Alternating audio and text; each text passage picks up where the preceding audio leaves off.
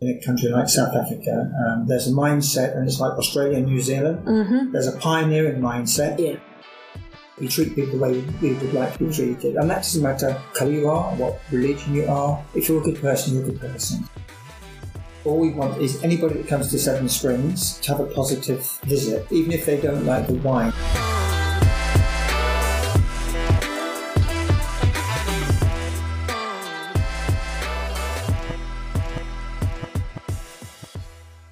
Over 15 years ago, the entrepreneurs Vaughan and Tim Pearson decided that it was time for a new adventure and they bought a vineyard in South Africa. Why not, right? They called it Seven Springs, and when we arrived there during our honeymoon, we were literally welcomed with open arms, and I knew I had to record a podcast with them to learn more about their story. I can tell you, I didn't get disappointed. In our conversation, we dove deep into topics like what it really means to own a vineyard and learn how to produce and sell your own wines the cultural differences between Europe and South Africa when it comes to leadership and mindset. Why marrying someone who's completely different from you can be the key to a life full of adventures, and so much more. I hope you enjoy this first interview in English. Welcome to the Hidden Champions podcast.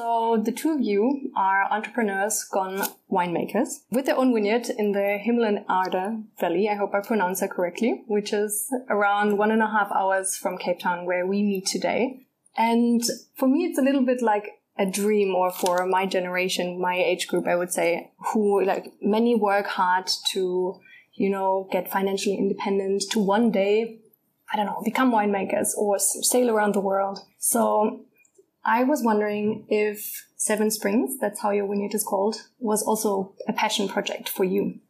Yes. Um, should I start? Mhm. Um, yes and no. It um, it is a passion project, and anything we do has to come from the heart. So let's go back and let's let's tell you a little bit of the history of how we uh, came to uh, being in South Africa. Mm-hmm. Um, 1994, 1995, way back, maybe before you were born. Uh, we uh, Nearly. nearly- so um, we lived in a place called Nelspruit, and Nelspruit is uh, the south part of the Kruger Park. Mhm. Um, we were going to buy a small cleaning business, so we left the UK. We brought our two daughters over, and we um, uh, we were going to buy this business uh, and then grow the business. Mhm. Um, but what happened was the guy uh, who we were buying the business from he was not a very honest man, so we decided that's it. We'll go back to the UK. Mhm. Um, six months later, so we spent summer, uh, or the um, the South African summer, late 1994, early 1995, up until May, in uh, Ne- Nelspruit. So it was very very hot. We went from a typically British climate Mm-hmm. um, to a typically uh, eastern. Uh, it was called the Lowveld uh, climate. Mhm. Uh, but that's where our love of South Africa came from. We visited the Kruger Park. But you were what, like mid twenties, or how old Uh, were you? Well, thank you very much. Yes, I, I, I appreciate that. Our two daughters were, Probably late 30s. yeah. Yeah, late Mhm. 30s, early 40s. Okay, okay. Because it looked like on LinkedIn that it was your first job, like as a marketing and sales executive in the same. That was Branch, a, also com- a company called Bo Draper. Yeah. Uh, that was for two years. Yeah. You've been you've been spying my, my LinkedIn. I Yeah. have, yes. Yeah. So I worked for Bo Draper um, for two years, sales and marketing. Mm. and then decided I could do a better job. Mm. And uh, I didn't like the way they treated people, so I thought the best thing to do is to start my own business. Yeah. Uh, Vaughan had a job. We, she could pay our rent, Mm. or no, our mortgage, hmm and she could pay to feed us.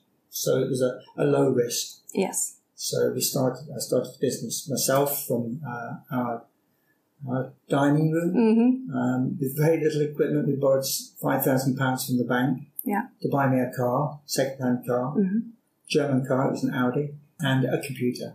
Okay. Yeah. So that's how we started. So grew very slowly but very organically. We didn't borrow any more money. The money that we borrowed went onto our mortgage. Mm-hmm. So it grew the business very, very steadily. Mm-hmm. Then about a year later was when, in 90, uh, late 1994, was when we, we the opportunity in South Africa. Mhm. Left somebody running my business in the Oh, UK, okay, got it. which was maybe uh, people saw as being a big risk. Mm-hmm. But hey, you know, driving your car is a risk. So, Yeah. but I've always been, I would have said, entrepreneurial, I think, comes much later. Um, you know, people say entrepreneurial now. Back then, it's sort of you're a risk taker, or, Mm. uh, but fortunately, Vaughan is the counterbalance. So, What have you worked actually? What was your job at the time? I originally qualified as a speech therapist. Okay. So um, that was my job, but I stopped work when we had two girls, or two girls Mhm. born in 86 and 84. Anyone, that's it. yeah. Um, and so um, I stopped work then because um, it was cheaper to stay at home than it was to go to work and pay for childcare. Um, so in a way, it was e- easy for me to walk away from that, and Mhm. I've, I've actually never gone back to that at all. Mhm.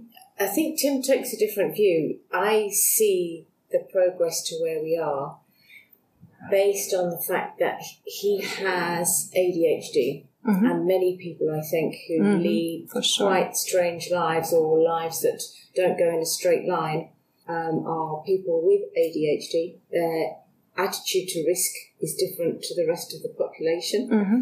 And um, I think that that's a good thing because it makes you follow adventures, follow your dreams, work a way around problems in a different way. And I guess I've always been the one that is happy with plan A as long as I have plan B when Mhm. plan A doesn't quite go to, to, to plan. So, um, yeah, we've always tried to, to be together on work- any, work any, team. any project has to be together. Yeah. Um, but also, I understand that uh, I didn't want to marry somebody who was boring.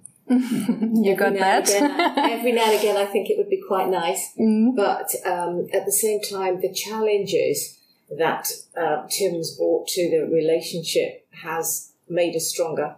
Mhm. And I certainly think I've had a much more interesting life. Mm. It is easy to get stuck into career, children, house, home. Then you, then you move from looking after your children to looking after your parents. Mhm. And it's very easy to do this. And then you get to plus 40, Mhm. 45, 50, and you think, well, where am I going now? What- And I think Tim described it as you're, you're a long time dead. And he didn't want to be on his deathbed being terribly morbid, saying, I didn't do anything. I Mhm. didn't have fun. I didn't challenge myself. Yeah. So I think that's how we ended up getting here. And of course, anyone with ADHD can only pay attention to something that they're passionate about, which takes us right back to your question. Where's the passion? And the passion comes from his interest in wine. Yeah, I have to say also that I think any um, any partnership has to be one of, of balance and you know compromise.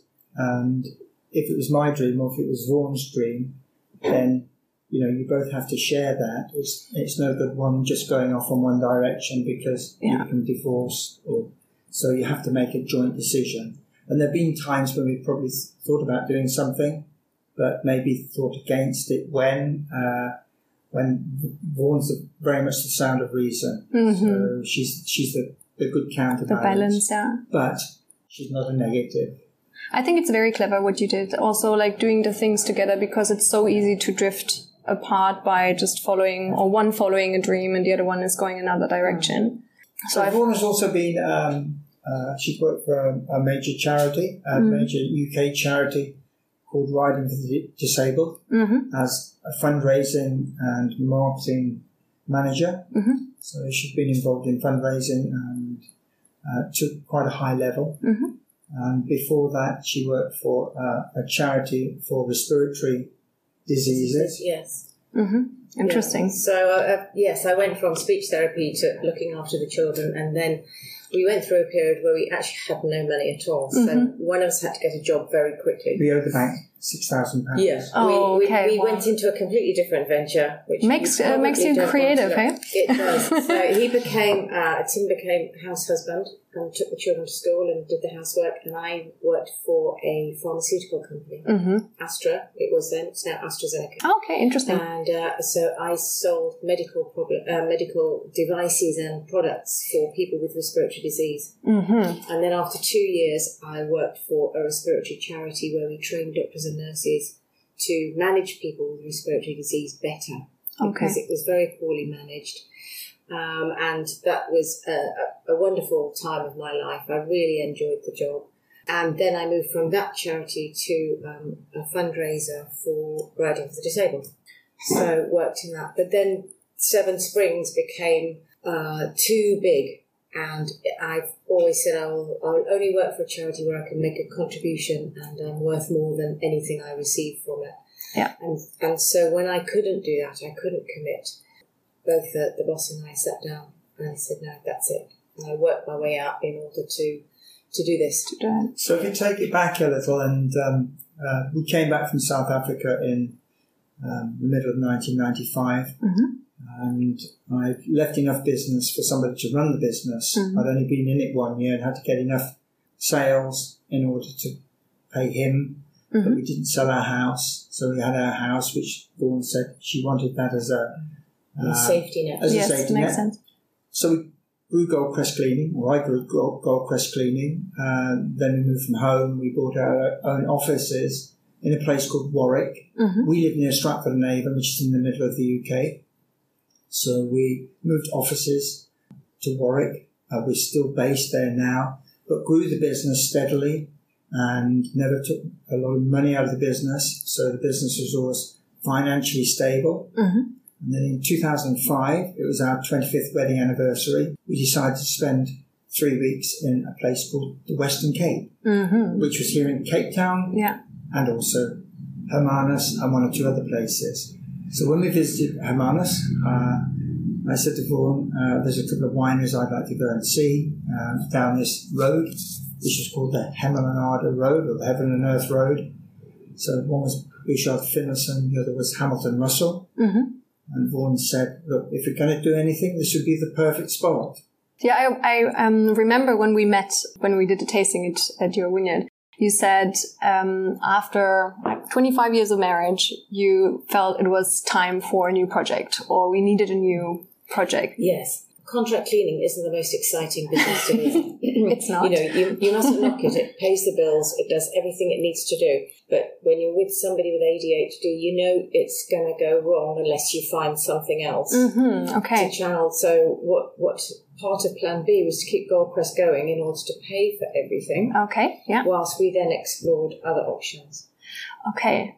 And what I found also interesting is the fact when I was at the website, it's very value driven. At least it feels like Yeah. the first thing you mention on the website is like we treat our employees. Julia, that's, Yeah. that's absolutely in both, Yeah. both businesses. Exactly. Yeah. And that's where the values come from. Vaughan said that uh, uh, cleaning is not the most glamorous of businesses. Of Yeah. course it isn't, but it pays the bills. hmm But the values are in the, in the people. Yeah. And Always. I've always, um, when I managed the business, it wasn't me at the top and everybody else somewhere below. hmm We were one big team. Mm. Because if the cleaners at the sharp end weren't motivated, Mm-hmm. if they didn't like their jobs, then that's a negative for the whole business. Was that why you said you could do it better when you worked for someone else because it, they didn't treat the people right? Yeah, I didn't know that I could do it better. I mean, that was a, a little bit not arrogant, but uh, tongue in cheek. Um, I just I appreciate people have values. So, and values such as honesty, uh, reliability,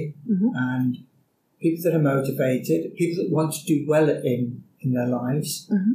Uh, I can work with people like that, and you can build a business around people like that. Mhm. People who think the world owes them a living uh, and they want money but they don't want to work for it, Yeah. then they have no hope in life, and, and nor do people employ them because people won't employ them. So it's one big team, Mhm. and if the, the everybody in the team is motivated, you have a win-win situation.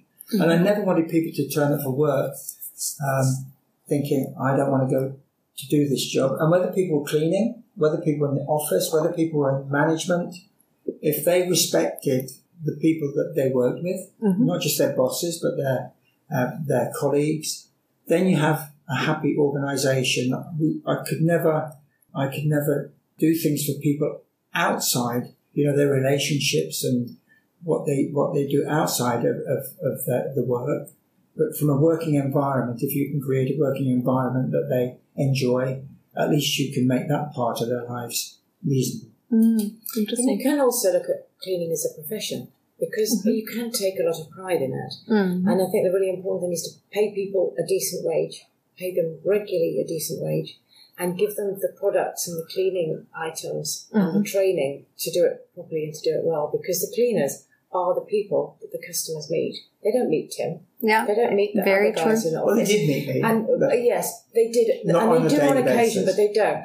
Mostly, they see Molly or Jenny or Carl or somebody Mhm. who actually goes in every day and washes up the teacups and mops around. And so, if Jenny and Carl and Molly are happy, Mhm. they actually feel they're part of their team, probably more than they realise they're our team. And that's really important because then you've got a, a good working relationship. And also, Molly, Carl, and Jenny like going to work because they know everybody there. Yeah. Uh, so- and that's important. It's in the end, it's the same principles everywhere. You know what you see in startups today, where they say like, we have free, free whatever, like coffee or fruit. Everyone makes fun of that because they have like a, a manager of happiness and these kind of things. But I think it's very, very important because, as you said, you build a business around the people. So I also know that you have the logo Seven Springs Mhm. based on seven values. Yeah. Which is that correct? Didn't you say? No. No? Let's, I never remember let's that take one. it back uh, very, very quickly, um, and then we can describe how Seven Springs came about. Yes. So the 25th wedding anniversary was here, so uh, went back to the UK after Vaughan saying this place, Hermanus, would be the perfect spot. Mhm. I thought that's great because they're growing Pinot Noir and they're growing Chardonnay and are well known for it. And I'd also enjoyed Pinot Noir. Mhm. In fact, I think I've enjoyed most wines, so it could have been anything. But it was a focus. So we got back home, uh, started doing some searches and tried to find some land for sale or an opportunity to go in with somebody, or we were very open minded. There was not a, a um, an actual uh, plan in place. We thought if we see something that we felt we could make work, we would do it that way. Found some land that was for sale within a shareholding. So there was um, a shareholding of um, 80, uh, 90 hectare farm um, that they were selling portions of Mm-hmm. as a shareholding Mm-hmm. and whatever portion uh, you bought, you could farm that forever. Wow. We couldn't afford to buy something bigger. Mhm. Well, I didn't want to risk buying something bigger because managing it from uh, the northern hemisphere was going to be challenging. Yeah. If it didn't work out um, and be taken on a, a smaller um, a smaller project, at least it wouldn't be financially a as big a, an impact Mm-hmm. uh, negatively as if uh, we'd taken something on uh, bigger. So we managed it from, from day one. We bought the land in 2006, Mm-hmm. uh, planted vines on eight and a half hectares in 2007 and 2008. Did you have any experience before? Absolutely not. Oh, okay. How come No. winemaking? Why was No. that a thing? No, I mean, I, I love wine. Yeah. Uh, we both enjoy wine. Yeah. Uh, but it's like cleaning. I mean, I knew how to clean my own home. Mhm. Maybe I wasn't the best cleaner in the world, but I also knew that I could employ the right people uh, and employ people that could do the job. Mhm. And then as we grew bigger, employ people that could manage those people. Mhm. So I didn't know how to build a team, but I knew how uh, I wanted to build a team based on the values that I wanted. Yeah, the other thing is we had met um, a number of very lovely South African winemakers. Mhm. And without fail, some of them are the biggest names in the wine industry, and they were so generous in their advice Okay. that we almost felt it was going to be comfortable. Mm-hmm. I think if we'd chosen an old world wine company like France, Mm-hmm. there would have been a lot of suspicion about what we were trying to do, not knowing anything. Because they go through generation after generation, they know what they're doing. And so we needed somewhere almost that was New World that did not um, set us up to fail from the very beginning. And going into the shareholding, as Tim said, it gave us a little safety net because, it, you know, I, I can drive a tractor, but I don't necessarily think I'm very skilled on driving a tractor. So, uh, you know, we needed people with practical skills. And what Tim is, is the best delegator you will ever meet. Interesting. He okay. never walks away sounded with a task. he never walks away with a task. It's always somebody else. No, not You're always always, but part- yes. yeah. it's- It is a huge skill, to but be I- honest. yes, it is, Yeah, because some yeah. people are micromanagers. He's And, not. and if you're a micromanager, it means you either don't trust people Mm-hmm. or don't trust people to do things the way that you feel they should be done. Yeah.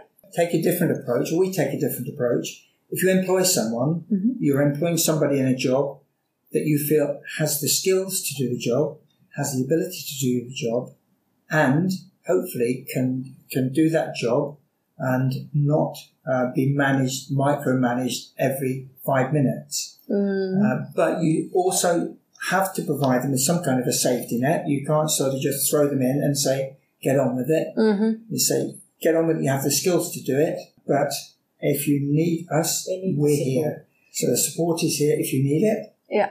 And I think part of the, the whole process that I've enjoyed the most is actually working with people who start with us doing one job Yeah. and end up doing something else Yeah. or much more.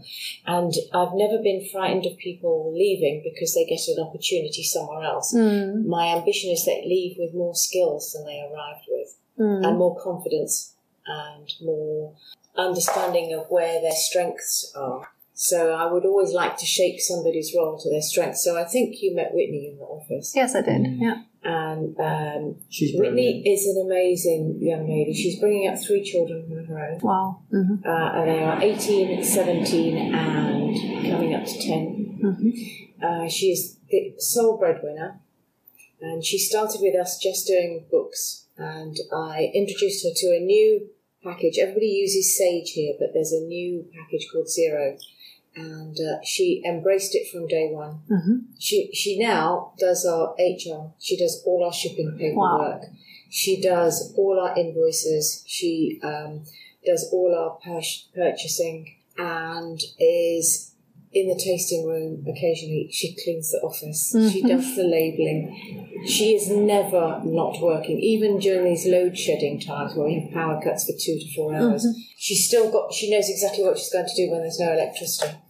Um, she is the best placed um, person who has truly grown into this. She's Sounds like a real ma- gem. to Yeah, be- she's warehouse manager. She's about to go um, for training on a forklift truck Okay, wow. because she gets frustrated when she wants to move things in the warehouse and has to wait for a guy to come.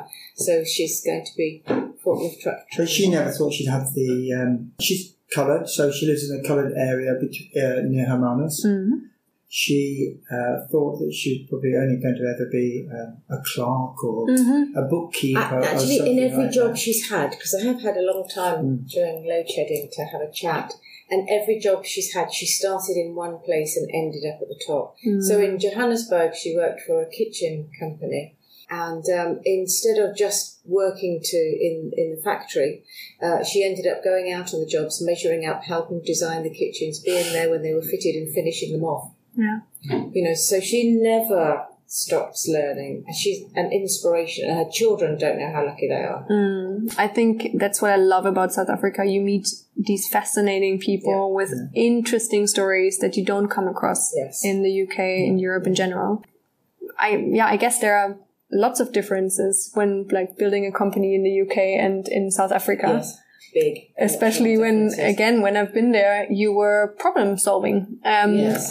and they you always find a solution. I have the feeling. There are always challenges in any business, of course. Um, and I think going back to the wine industry in South Africa, for instance, Vaughan said it was New World. Uh, the South Africans would disagree. They would say it's They would definitely quite old disagree. world. uh, in the in the late 1600s um, when uh, when they started planting vines here. But I think it has more of a New World attitude. yes. The old world attitude is, look, this is my little piece of, of, of Burgundy, hmm and this is the neighbour. This is my little piece of. And the fear of letting it go and like having to So there's all the controls that um, you have within Europe, Appellation Contrôlée or AOCs or whatever you want to call them in whatever country. Uh, you don't have that in a country like South Africa. Um, there's a mindset, and it's like Australia and New Zealand. Mm-hmm. There's a pioneering mindset. Yeah. And if you wanted to plant vines in the middle of Cape Town, you could do. Mm-hmm. And you could plant whichever vines you wanted. It's not like Burgundy, for instance, where you're probably limited to uh, Pinot Noir for red and Chardonnay for the, the white.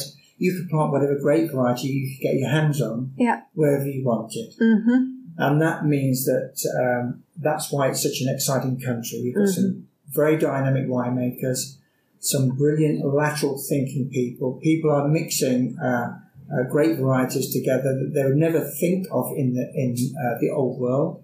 Because one of those grape varieties might come from uh, Italy, one might come from uh, France. Yeah. So that's what makes it exciting. And I think the next 10 years is going to, I mean, South African wines at the moment are some of the best in the world, and they're achieving very, very top s- scores in uh, in most of the varietals they have here, and you know that's uh, a, it's a unique and it's a unique situation that um, you're probably getting a country with um, top scoring wines from um, uh, varietals from France, varietals from maybe Germany. It's very diverse. Yeah. Sparkling wines, sweet wines, red blends, single varietals, cool climate, warm climate, Yeah. dry vineyard, vineyards, bush vines, you name it, you're going to find it here.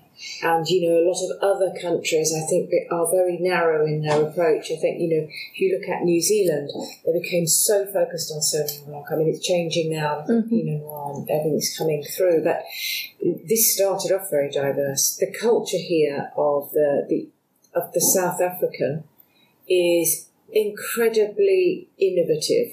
Nothing holds them back. And they're very independent. Yeah, they're very very- strong and very, but also quite humble in terms, you know, sometimes the biggest are the quietest spoken.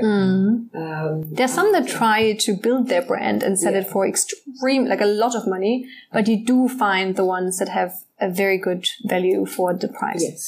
If you look closely, Absolutely. I, I have to say I fell in love with wine in general here. I always used to like to drink it, but when I was here, I discovered like, okay, what do I like? Okay, what is a good Chardonnay? Or uh, in the beginning, I, I played with the word buttery and then found out, okay, buttery is not buttery. It's, there's a very fine line between being too, Yeah. too much and like perfect. So learning these things, or what you told me about how to do, uh, how to make a rosé, like ah, okay, that's how you do it. It's quite difficult to get the red out of the grapes, like you know the the kinds of things that you start thinking about. And yeah, I found myself applying the knowledge every uh, here and then, and all of a sudden you're an expert. I yourself. find, it, I find it a constant balance between science and art. So everybody can follow the same recipe, but it's your it's your personal input and impact and timing mm. on that formula that mm. then creates something special. And I think the very best winemakers have science in the background, but their heart is artistic.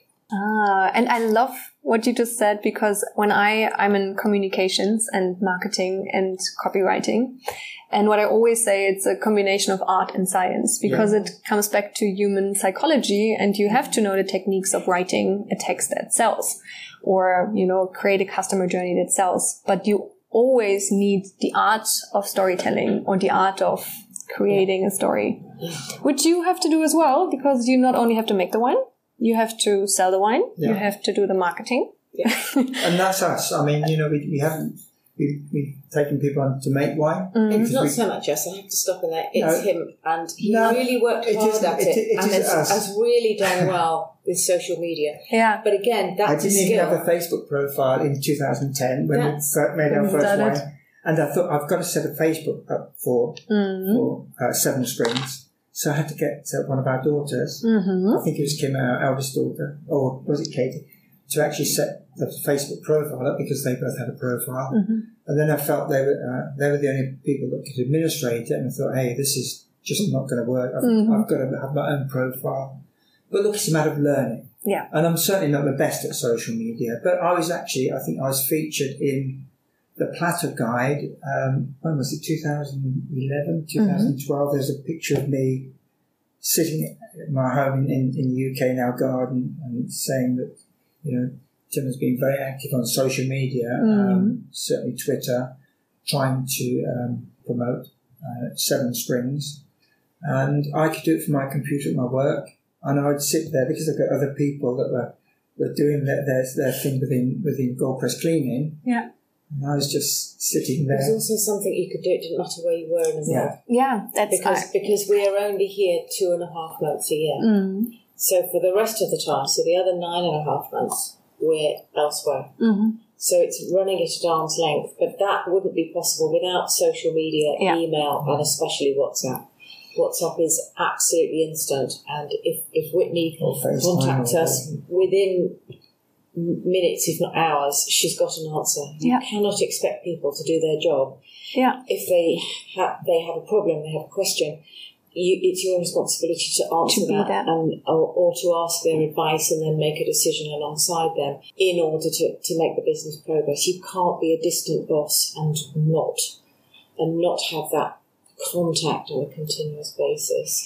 Yeah, and I don't think it's necessarily difficult, like, you know, you know, learning how to use social media or WhatsApp or these kind of mm-hmm. things. You just need to have the openness to keep exploring throughout your life because it's so easy to say, I don't know, my parents are quite open when it comes to that, but I have met people say like, sorry, but that's not my thing anymore. No. Being 50, you are one. Okay. I've, I've never had Facebook. You have outsourced this. No, I've love been it. I've I been love that. purloined. Yeah, I I I've never had Facebook. Don't understand Twitter. Don't do Instagram. Don't. But not, on, let, I, I would like my friendships and my contacts to be personal, but let's go back to your mum. Your mum's ninety four years yeah, old. and she's on Facebook. uses, I know. I know. uses computer. It's not. It's not what I. It's not the way I have contact people. yeah. And whilst I absolutely respect that it was the right thing to do for the business and it needs to continue, I actually think that people with ADHD are much better on social Yeah, media. might be. And my theory is that it gives them the opportunity to speak to everybody Mm-hmm. and they don't actually care who's listening. But when somebody responds, they get so excited. Yeah, it is such a great feeling though. Like if you realize something comes back, it's Great. I don't great. think I speak to everybody. If I had a few million followers on, Yeah. on Instagram, maybe then I'd Yeah. think that. But no, the important thing is I've always felt to uh, give a personalised message, Mm. um, and um, our social media is always from us. So I don't have a prescription each week or a, a, a, a, A plan, like a note, content say, plan. On Monday, I'm going to put this, on Tuesday, I'm going to do this. It's whatever happens. Yeah. Something happens, and I put it on. Yeah. And I think the thing is, it's it's. I enjoy doing it. Mm-hmm. I'm not saying I'm the best at it. I'm certainly not. I don't have In the, of, in the early days, the kids would suddenly, he'd put something on and the kids would go, You can't say that. Dad. Get. People have to get used to this. Yeah, well, they didn't give him the administration rights to his own Facebook Ah. page until they felt confident enough that he was going to get it right. it wasn't that bad, but uh, You were know, I- I, censored. wasn't doing. Yeah. yeah, I wasn't yeah. sort of. I wasn't doing Yeah. a Donald Trump or anything like that. No. Sometimes they used to send me a message saying, "Mom, Dad's put a photo of you and say, and I don't think you'll like it. Oh, Tell him to take it down. Well, So- always- no, don't do that. And I put pictures on, and yeah, I have administrators still, and they both, they both. Uh, that's the other problem. Yeah. If you, if I put a, a a tweet, or if I put a Facebook, or if I put an Instagram, and Vaughan's on it, they can see it wherever they are in the world. Yeah. So that's probably the negative. Yeah. But no, sure. I think if you do things with, you have to have passion for things. We very much are a, a team. We've always worked, our two build a team. I suppose you have a team of two. Yeah. But we've always worked together and what you do within a, within a team, Mm. there are different people within that team have different skills. So what are your superpowers? Because every couple has like different superpowers. Uh, My I- superpower is probably saying no. Okay. Yeah. I don't often say it. Um, I'm, I, I've tried to learn to say, I think we should do it this way, Mm-hmm. which is a subtle way of saying no. Mm-hmm. Um, um, but I love the problem solving. Um, I, I love seeing people develop within the business. Superpower, I suppose, channeling his skills. Mm-hmm. Mm-hmm. Yeah, He just turned around looking for the skill. Yeah. no, I'm looking at Table Mountain. So, Ah, yeah. um, yeah, my superpower, I think, is breathing. And I think it's so important that if, if you can breathe, uh, then you have a, a chance of, of, of living quite a long life. If you stop breathing, then you have to. I, I think he has actually he he. I'll tell you what his superpower is. He has ideas and visions, no fear of failure or risk, Mhm. and um, whilst he has very strong values, he also is incredibly good on numbers. Oh, okay. That's So- an interesting combination. so when I do some of the accounts, Yeah. I could ask him a question and he'll just know the total. hmm even though it's been spread over months of what's coming in, what's going out. So financially, he has a very good grasp of business. Julia, mathematics, I was terrible at school and, and suffering ADHD. I didn't know it was ADHD at school, nor did They they. The, the, invented word, it the, word wasn't Yeah, even yeah. invented. There was I no was, name I was for it. called Timmy Fidget when I was um, a child because I couldn't sit still for five minutes. hmm Um, when I was trying to do an exam at school, examination, two minutes into the examination, I was thinking about football or cricket or Mhm. sport or girls or something. So you know that was uh, that was the way. But we both firmly believe that you're if you're cut out to go to university and you're academic and you can study, great, go that direction. Yeah. If you want to become a plumber or an electrician, great, because everybody needs plumbers and electricians. So there's something for everybody. It's just a matter of finding uh, finding the right path. And sometimes it doesn't come to you early in life, and for a lot of people, it, it later in life it comes to them. It's almost like they call it, I think, a light bulb moment. Mm. And you know, so we're all we're all destined for different paths. But I think the, the, the important thing is we both have the values of treating people the way that we would like to be treated. And if you're building a, a company or any business, you know, have respect for the people within that business and keep evolving because things change. Things, they say, I think the American term is that shit happens. hmm Yeah. And, you know, coronavirus, nobody saw that coming. Yeah. And, you know, that threw the whole world into a, It stopped, South Africa stopped selling alcohol five times. I know, I was here.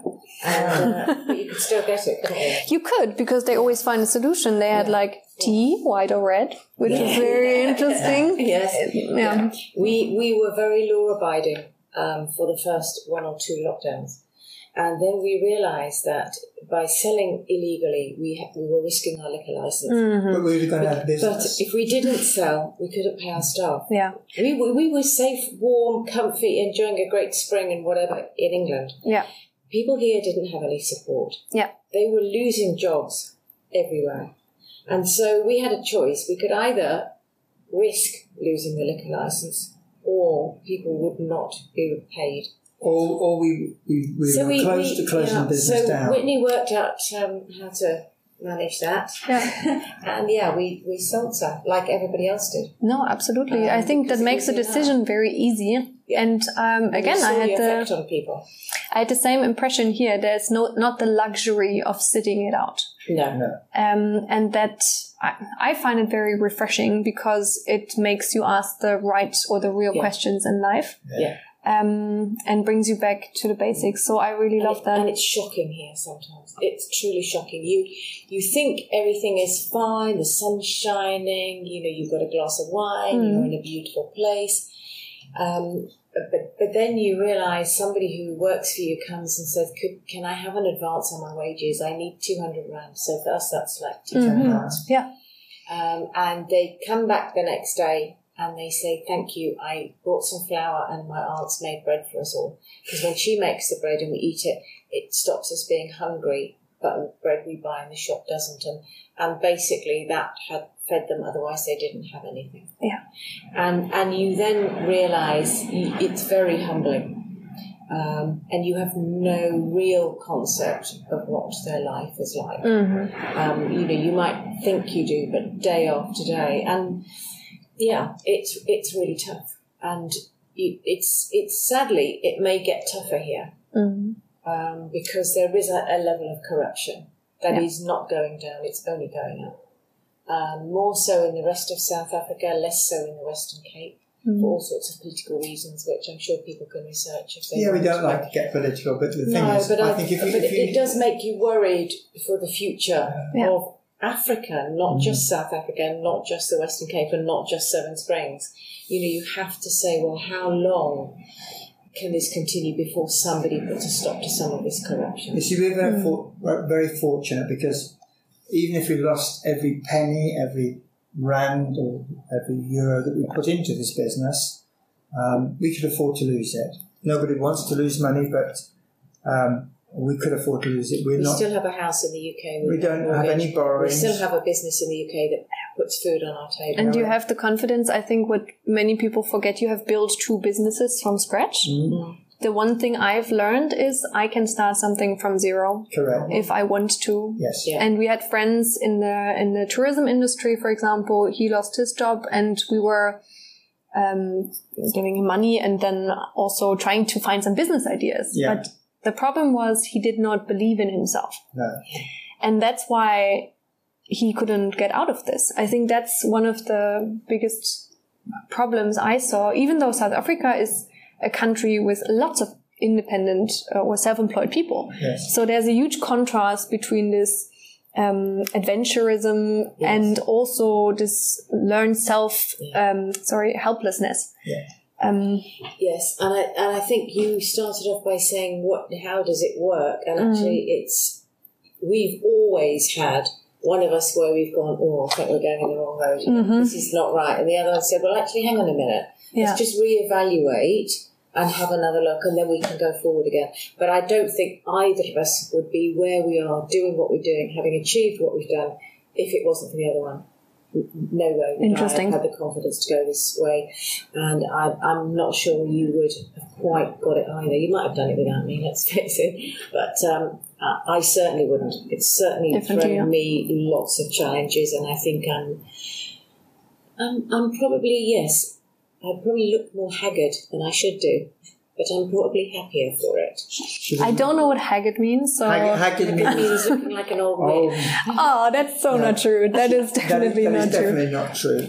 And I think the thing is, the, the most important thing is, I think if you have a positive attitude, Honesty if about you have, if you have good health, Yeah. one thing I would never risk is the health and, and li- lives of, of our children, Mhm. our two daughters. Kim is now 39 and Katie is 37. Mhm. And if it was a risk to go somewhere that you, you uh, might end up dead, or Yeah. then that is that is too much of a risk. Mhm. Uh, monetary risk is different. Mhm. You know, if you lose, um, here there are people that don't have a job. They don't get any benefits from the government, not like within Europe, where there's that safety net. Mhm. And you know, people like that. The the more corruption there is, the more that people are taking money, whether it's in the police force, whether it's in government, or wherever it is. If it's at the top of society, the people that really suffer are The those that, those that, that cannot afford to suffer at the bottom. Yeah. The white people in, in South Africa are entrepreneurial. They become entrepreneurial. They become independent. Yeah. Because jobs for them after the apartheid government, jobs after 1994 were limited for white people within government or Mhm. within any, you know, and jobs are given to people who uh, were not capable of doing those jobs. Mhm. Uh, and then That's the a long time the ago now. It was, Things but the companies changed, suffer. yeah. But that's why there's a real entrepreneurial spirit. Yeah. That's why the, the wine industry is very entrepreneurial Yes. Mhm. and very self-sustaining. And there's a lot of people of, of mixed race and different colours coming in all the time. Yeah. And it's wonderful. It's, so it's a business that em- wonderful. it's, it's, a, it's an industry, sorry, that embraces yeah, everybody. yeah. So if anybody wants to come into that business, it's not a closed business and it's only Mm. open for white people or black people, or whatever. Yeah. And that's really how we feel that society over here should be. Mhm. Um, that's very idealistic, and that's. But like I said, we treat people the way we would like to be Mm. treated, and that doesn't matter what color you are, what religion you are. If you're a good person, you're a good person. Yeah, and I think you really feel that. Um, again, um, you also share your vineyard with young people that actually want to try making wines. I didn't even know there was a possibility to do that. You know, Yeah. try your When you're studying to be a winemaker, Yeah. there's opportunities to be an intern. an intern. And you can travel the world. You can make wine anywhere if Mm. you're given an internship during harvest in a different, Mm. different place. Yeah. But it was even something else. I think someone from the region that came in and used your yes. machines, right? Yeah.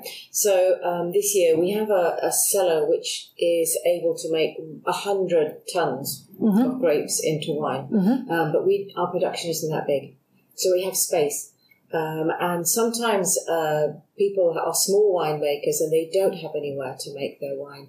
They may even buy their grapes, and they don't even grow their grapes, so they could buy them in and make them. So yes, this year we we had uh, um, a, a lovely gentleman called Wade from Brunier, Mm-hmm. um, Alex from McFarlane Wines, uh, Alex Natasha, Alexander. Yeah. So she's Okay. lady. yeah, Ah, okay. Uh-huh. Natasha who has signature wines, um, Craig Sheard who has Elemental Bob, and there was us as well. Oh, and then somebody also is working in the wine industry, and he's called Mac Sellecky. Yeah. And I find that so storage. amazing. So everybody's in there, and you know when somebody's grapes come in, if there's if there's a problem, everybody else helps.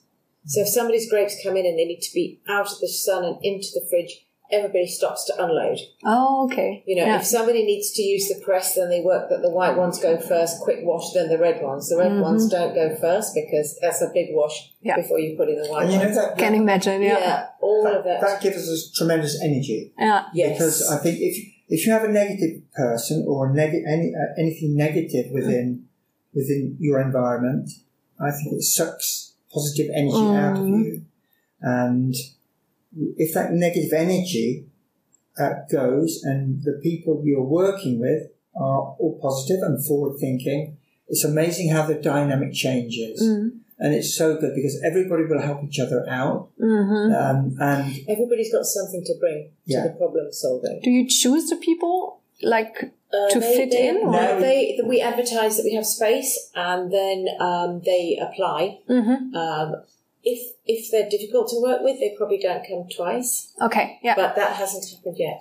So you can also set boundaries because I mean yes, you're extremely Yeah. nice people. I There are felt. rules. Yeah. Okay. are Okay. rules. I, yes. I'm nice, but Yeah. Yeah. So, so there, there are rules which are simple things like please tell us the day or three days or so many days before your grapes arrive. hmm Because we can't have five people all bringing grapes on the same Yeah. day. It's not going to work.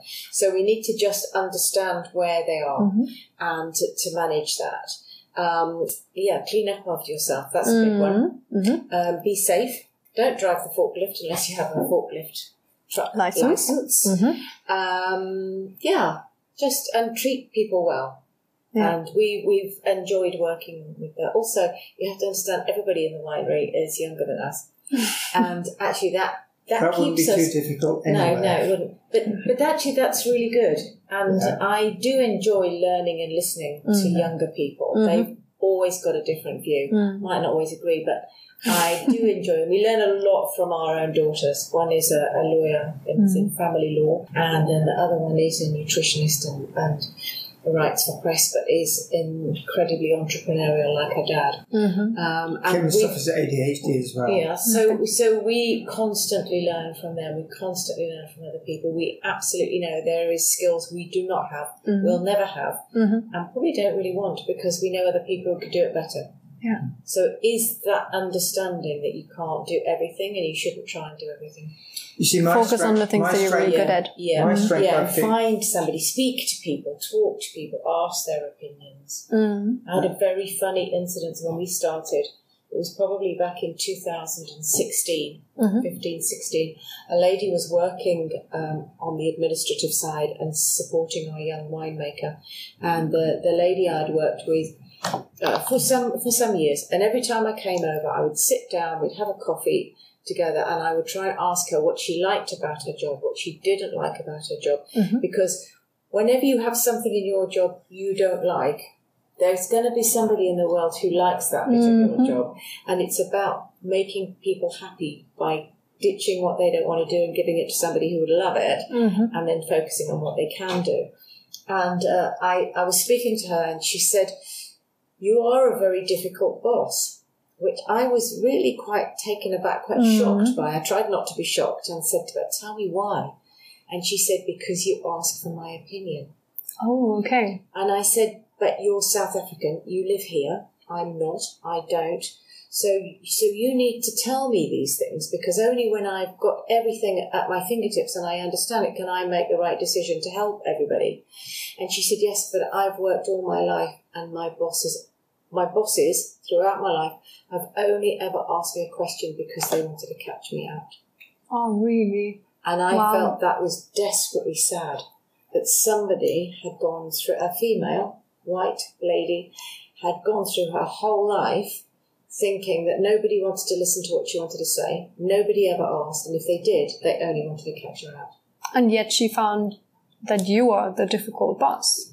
Yes, I think it was it was difficult because she first thought I was trying to catch, Catch her her out. out, yeah. And then she Mm. began to realise that actually it didn't have to be that way. And I really did want to know the answer. Mm-hmm. And uh, the, the strange thing is, Whitney gives me her advice and her opinion without being asked. Now, But I value it. Now, yes, Yeah. because she knows, Yeah. uh, she knows what we're like, and she knows that. Um, sh- and the thing is, I think, And we value it because Yes. she's very fair. She's very measured. Yeah. So it, it, she has an incredible sense of business. Mm. Incredible. but no, we're we're happy the way things are going. We're looking at the future, Mhm. um, as I say, with coronavirus and you know post coronavirus. I mean, we, we've had now the war in Ukraine um, and two big upheavals. Um, not just in the northern hemisphere, but um, you know the, the Ukrainian-Russian situation has ripples all over the world, Yeah. and they're negative ripples mainly. So going from one crisis to another crisis, it just shows you that the, you, you you can't make decisions always based on um, a plan. You can put a plan together, but that plan um, might be influenced by things out of your control. So you always have to keep adapting Mhm. and looking. And we're at the stage now. We're looking at the future of Seven Springs. We're looking to see where we can go. We have a um, where we have the buildings where you and Sandra came and uh, did did the tasting Mhm. is a kilometre down the road from our winery, Mhm. uh, from our vineyard. Sorry, uh, we rent the buildings from our next door neighbours. Mhm. Um, unfortunately, the the husband died two years ago. He had a brain uh, brain tumor, Mhm. um, and his wife Hetty is um, uh, is now running the farm. Um, and we all said we maybe could look at some stage going into business with them Mhm. and developing that farm. So we're, we're now looking at the next stage for Seven Springs. now going bigger. Well, it's not just being bigger. I think the thing is More we, inclusive. we also run It out won't, ideas. it won't necessarily be just us. Oh, okay. And if we're running and managing something, you know, you you you do get into a, a, a tunnel vision sometimes and think, this is the way I've managed it, this is the way I'll always manage it. Um, I think if you get outside influences in uh, and different ideas and people that have, you know, entrepreneurial or um, ideas that you can utilize, then go for it. So we're, we're in that, that stage at the moment. I don't know where we'll be in 12 months' time. Mhm. I know that the way it's beginning to shape now uh, is far better than it was two years ago during coronavirus because we're almost in, in a in a bubble, and there, was- there was there was we couldn't see the the future because we didn't know how long COVID was going to last, what the repercussions were going to be long term. Yeah. We also know that neither of our daughters want this business. Okay. Um, I think that they have their own careers, they've got their own interests. And while I think they've uh, enjoyed being on the side of the challenge, they've also seen some of the stresses that it's brought. Mhm. It's not what they want to do. So we have to be realistic and look at succession planning Mm-hmm. and to see. And we know that um, seven, we can't do Seven Springs forever. Mm-hmm. Um, but actually, we'd really like Seven Springs to keep going. I mean, and, and leave a bit of a legacy. Yeah. And so we're working towards that. And, you know, maybe maybe one, two years' time you'll do a podcast and we'll do a follow up. That would be amazing. next. It sounds very can't, we exciting. can't really share too much at the moment because it's so up in the air. Mm. Um, but yeah, exciting But it, might, times. it might come off, it might not come off, but you know, we, You never know. Yeah. you know. But I think if you have like-minded people and you have a, um, a common purpose or a common vision, and you work towards that, then you can achieve things. Mm. If you have personalities that are very strong and are very opposite, Yeah. then you have problems. If you don't have a problems in the early stages, you'll certainly have a problem going forward. Yeah. But all I know is that we, you know, we we very much feed off each other. Mhm. very much. Um, I couldn't have done this without Vaughan. I probably could have done it, but um, you know, I don't know where I'd have ended up. I'm I'm the ultimate risk taker. Yeah. You know, I'd probably jump off a building and uh, say, look, somebody will catch me at the bottom. hmm Uh, Vaughan would say, look, I'm going to have a look and see if there's a safety net there. And then I'm and even going. if there's a safety And then you're net, not I'm going. not going to jump because it's too far down. it might break. Yeah, I think the other thing is up until now we've pretty much worked on our own. hmm And this may involve starting to work with other people. hmm And you know that will be interesting and it'll be a challenge for In, a, us. in a in a um, way of like a cooperation and not being a leader of Yes. people. Okay. Yes, yes, Mhm. and ultimately, um, you know, having to um, accommodate somebody else's ideas when it comes to Mhm. decision making.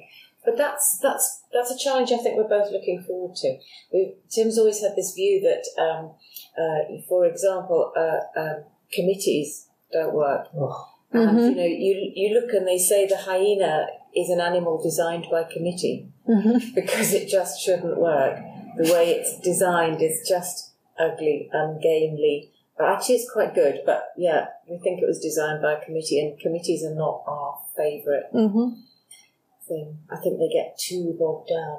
Yeah, Still, you're gonna try it. Uh, I don't think there'll be too many people in our committee. okay. There may be one or two other people, but um, we'll see how it goes. Yeah. It is very And we also days. do have to know it's time for us to maybe start to take a step back. We're not ready to, to, to back off. Yeah. Um, but, you know, I would love to be able to share with whoever comes on and joins and takes it further than we can. Yeah.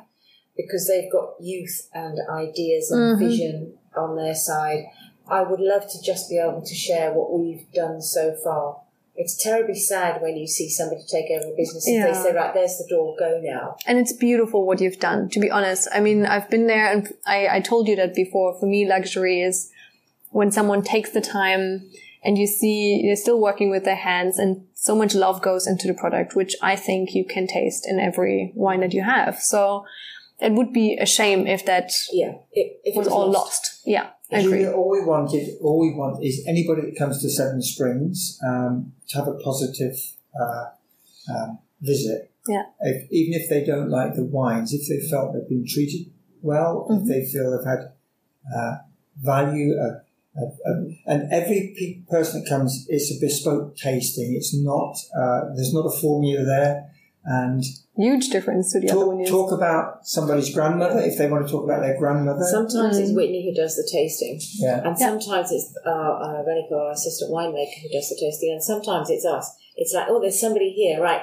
Who's who's uh, First time. Yeah. yeah, yeah. Um, and there's no there's no script. Yeah. because everybody's different. Mm. Um, and I and we've been to tasting rooms where you have somebody who has no idea how wine's made, where it comes from, what it is. They, but they just say, "Oh, this is light and crisp and pale in the glass, and tastes like grass, and does like that." And it's it's like you know, what? it's sterile. It does no passion. We went to Marin agree. Chandon a few years ago, and there was a German guy showing people around, and and look, I know Quite this, this is this is going out in Germany. Please don't. I have nothing against German people. In I have some very good friends who are German. But this guy, I can't remember his name. I think Wolfgang or some. and Mhm. He took us round. Very sterilized, very, very yeah, and there's no passion. Mm. And these are six million bottles of of, of, of, of our wines. Follow me, you will you will turn right. Yeah. you will turn left, and it's like oh, But you know, when you get to a certain size of the company, whether it's Yeah. within winemaking or anything else, you Yeah. have to become more corporate, and that's the way that thing, things are. And I always want, even if we double the size of, of, of, of our business, I still want people to feel that there's personality there, and it doesn't have to be my personality. If they go, they want to feel that they, and I still want Whitney there. Mm, she will stay. Yes, I hope so. Oh, she will. But look, I mean, the, the lady brings, as one said, three children on her own Yeah, for sure. and manages our business in the And works full daytime. time. Mhm. So they say if you want somebody to do something, ask a busy person. And you know, Whitney manages her time well. Yeah. But also, I think we're very good at, em- employers. Um, We try to listen Mhm. because people have a life outside of work and that Mhm. work impacts on you. Yeah. I was um, wondering because, like, you're shifting a little bit, and you already said that right now you spend only a portion of the year here in South Africa. What are your plans for the future? Will you move here, like, more? No. No, we won't move permanently here, or that's not. Um, we have a house in Italy as well. Mm-hmm. We have a house in the Le- Le Marche region, which is on the Adriatic coast. So we spend about three months of the year there, um, not all in one go. Okay. Um, so we, from early January until late March, we spend in South Africa. Mm-hmm. It means we escape the, uh, So I just caught you. the yeah, Lucky me. we escape the European winter, Yeah. but it's harvest time here. So Yeah. that's for, it's a positive way for us to start the year. Mm. And then we go back uh, late March. Yeah. And then early April, I think we're in Italy for about two weeks. Yeah. Uh, we love Italy, we love South Africa, we love the UK. But Mm-hmm. also last year we went to Belgium twice, Denmark, uh, to, to promote and support our importers. So when you come to Belgium next, you know we live there, we right? will, yes, and Yeah. we're coming later in the year. You're Brussels, right? We're Brussels, yes. Uh, so we've also visited last year, we were in Spain, we went uh, uh, Yeah. holiday to Jerez and Seville. So yeah, we get around. So Yeah, it sounds uh, like it. Yeah. So no, we uh, we we have three homes. Mm. One's here, one's Italy, and one's England. Mm. We don't want any more homes, but we also don't want any fewer homes.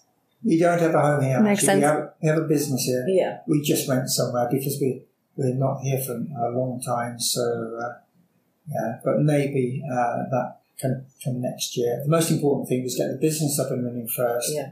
and then um, once that's up and running, then we can look at the social side of it. People are always very surprised that we didn't build ourselves a house first. Mm-hmm. But actually, that would have taken too much money away from the Yeah. business. Yeah. So yeah. And it sounds like you've always always been very clever about that. Like keep as much Yeah. in as possible Yeah. to grow it and then see what comes out. to out maintain the quality.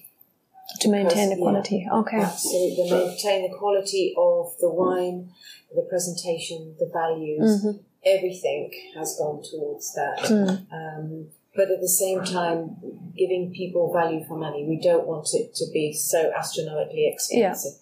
Our first winemaker said it was lovely to make a Pinot Noir where you didn't actually have to sell your kidney to drink it. Mm-hmm. And, um, you know, she, she had a wonderful tone of phrase, Afrikaans Mhm. young lady. Um, and, it, and it's true, we never want our wines to be beyond Yeah. people's purses. And when we made our first wine, um, we we took on a young lady. Well, she wasn't a winemaker; she'd been an assistant winemaker. Her name was Rihanna. Uh, she was twenty four. Uh, she worked as an assistant winemaker um, for a winery called Backsberg in two thousand nine. So that was a, a, if you like, a risk. Mhm. But you know, uh, she had the skills, Mhm. and somebody recommended her. We made our first wines in Elgin at the winery called Iona. Mm-hmm. So Yeah, she did a That- fantastic there job was a support nine network years. there for her. Um, and she certainly left with more confidence and knowledge than when she started. So she left- did actually resign halfway through, and uh, because it all came too much, and so we sat her down and said, "Okay, so how can we s- how can we change this?"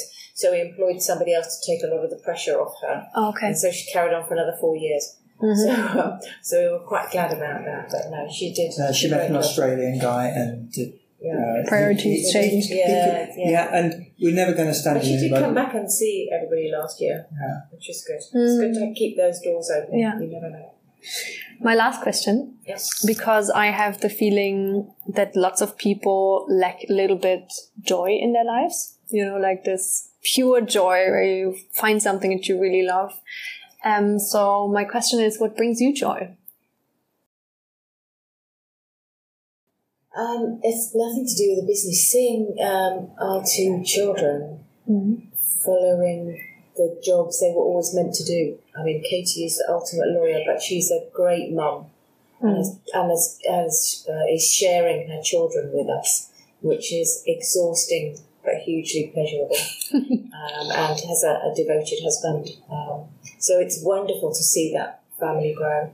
And for Kim, it's not easy being on your own um, and having ADHD, but you know what? She just faces every challenge head on and has done a lot of, um, I would say, self healing and searching in order to bring her peace and you know I think I think she's enjoying her life. So my joy is to see them where they are, and the fact that Tim hasn't thrown me or himself over a cliff yet, and that we're still upright and um, and pressing grapes. Your daughter needs a one, I guess to balance her out. She's, she has one. She, really, she has a yeah, one. Yeah, she says yeah. she says that I, I keep her on the straight and narrow. Her name is Kim, uh, Kim and she um, is one of the UK's leading uh, nutritionists. Mm. She's now living and working in Ibiza, but she's she does most of her work online. Mm-hmm. Um, but her, her soulmate is, a, is, a, is a, a, dog called Lily, so yeah. she has a dog called Lily, mm-hmm. and that's her. Uh, but she's incredibly about passionate, incredibly passionate about nutrition, but good health. But she's realistic as well. She mm. doesn't just eat lettuce. That's you know. good. So you know, she's she's very knowledgeable. She's very good. She, she guides people. She's, you know, many people have tried again and again to lose weight and failed because they haven't understood where they're going wrong but she's very, she's very, very good. We during COVID, when she was locked down with us, we would hear her talk to her clients virtually, and and I, and I sometimes thought, oh my word, she's my daughter. I didn't know she could do that, but you know. Yeah. So yeah, we really respect both of them and what they've done and where they've gone, and yeah, I hope they're, I believe they are happy in their lives. I think what, I think what joy. brings me mm. joy and happiness is exactly what Vaughan said about the, uh, our two girls. As long as they have good health, um, they followed their own paths. They've, but they've also uh, felt that because we have not lived a conventional life yeah. of working nine o'clock until five o'clock and then going on a four weeks holiday a year, um, they've seen us um, struggle in some situations, but then come out of it the other end. And I think it's given them the the, uh, the strength or the encouragement to do things and know that if you did fail at something, uh, there's always something else you can do. And we haven't financed either of them. We, um, uh, we, we've always acted as a safety net for them if need be, both from a financial point of view and as a, a sounding board. But Both never, of them have achieved what they've mm. achieved without going to university. Yeah. Mm, wow. Yeah. Yeah. So they've always studied and worked and worked and studied. Mm-hmm. And therefore, and I think they've also had the breadth of experience to really determine what they wanted to do. Mm. You know, mm. they've had friends who have shown they've got a skill, so everybody pushed them in that skill direction. And just because you have a skill in that job doesn't mean you're meant to do it. You mm-hmm. have to find a job that gives you joy. Otherwise, resign. I can't bear listening mm. to people, and you meet them every year, and they tell you the same sad story about work. It's mm-hmm. like, why are you still there? Do something about it. Be positive. You know, there is always something. people do it. People do it because they, they see the security. Security, and you know, everybody has a different mindset. Do you know what brings me joy is, is, is seeing people like you and Sandra when you came to see us. You were not there very long, but you had a, a positive experience, and for us, meeting people like you, going to places we probably never would have been yeah. to, yeah. and you know, working with Vaughan, I mean, she she's my strength, and I don't know if if Vaughan was to pass away or die tomorrow.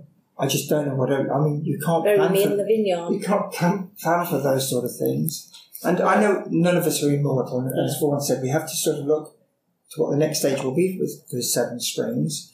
We are not um, exclusive. We don't want it for ourselves. It, it's it is our baby. I'd like to see it grow. The baby, baby's growing up, and somebody else can look after yeah. it or help to look after it. Yeah. Thanks for sharing that. I find that um, makes a lot of sense meeting you, and it's very authentic. Thanks so much for this interview. And uh, I would love to do an interview in two years' time to see where you uh, where you then. Yeah.